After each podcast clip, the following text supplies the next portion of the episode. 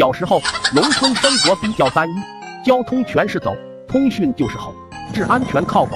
在这样质朴的大环境下，零食更是难能可贵。说到零食，就不得不提到唐僧肉，就是晒干加工过的杏瓣，加上对西游情节的盲目崇拜，唐僧肉无疑是小卖部销量最好的零食。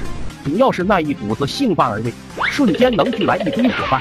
为了能吃一半，众人都会对买主尽其所能、恬不知耻的一顿乱夸，那种人中龙凤的优越感瞬间爆棚。穷人家的孩子每年只能自制唐僧肉，把杏子掰开去核晒干，一样也是抢手货。村东头的梁上有一杏树园，看门老头配狼狗，不分昼夜轮番守。不知道的还以为是土地公下凡看守蟠桃园来。望梅止渴从来不是我的作风。为了半年的零食，我和二狗子特地请来狗头三哥出主意。三哥听罢，大手一挥，不是问题。经过一晚上的缜密构思，巧妙布局，第二天我们便直奔杏树坡去。炎炎夏日，烈日当空，老汉不耐酷晒，昏睡在门口椅子上不省人事。老狗也无所事事，趴在一边。三哥身先士卒，挎起背包便往门口爬。颇有革命英烈炸碉堡的英姿。只见在门口不远处，三哥从包里掏出一根明晃晃的猪大骨，一道抛物线送到老狗视线内。老狗闻声跑去，我们仨一阵窃喜。二狗子正要准备行动，不料那老狗也识货，低头一看那根被撸得直反光的猪大骨，闷叫一声，掉头回去了。正在三哥全力勾引老狗的空档，二狗子凑近了说道：“哥，不行，憋不住了。”要拉，懒驴上磨屎尿多。我白了。他一眼，快滚！再看三哥，撅着屁股一阵狂丢乱甩，背包见底，老狗仍不为所动。不一会儿，二狗子一脸惬意的回来了。三哥跟老狗一番角逐之后，也苦逼着脸败下阵来。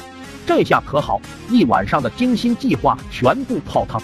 此时，夏日的凉风夹杂着一股恶臭扑鼻而来，三哥破口大骂：“什么接骨眼！”造祥不分场合，要说还是三哥脑子灵光，恍惚间就有了新主意。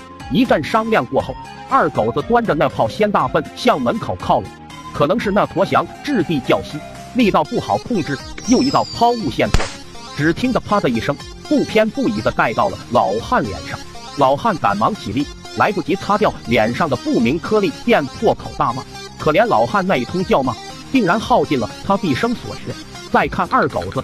上下牙槽磨得吱吱作响，烈日当空，加上那股子浓度较高的翔臭味，不一会儿就引来一众苍蝇在老汉脸上来回叮咬。老汉实在无力对空叫骂，牵着老狗收拾回家了。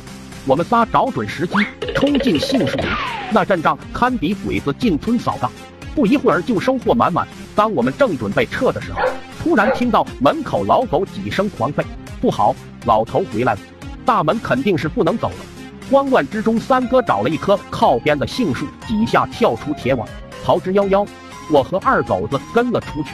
意外的是，二狗子由于负重过多，书包不小心挂在了杏树上。